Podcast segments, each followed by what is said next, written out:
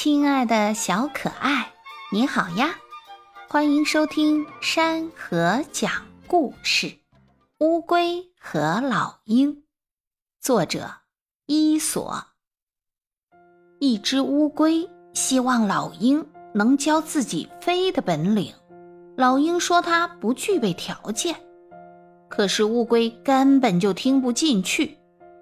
老鹰经不住乌龟的再三恳求。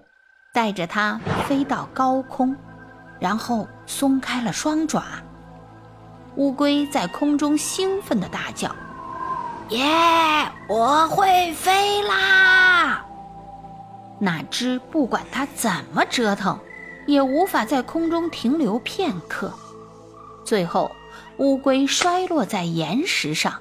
它在还剩一口气的时候，后悔道：“啊！”这就是代价呀！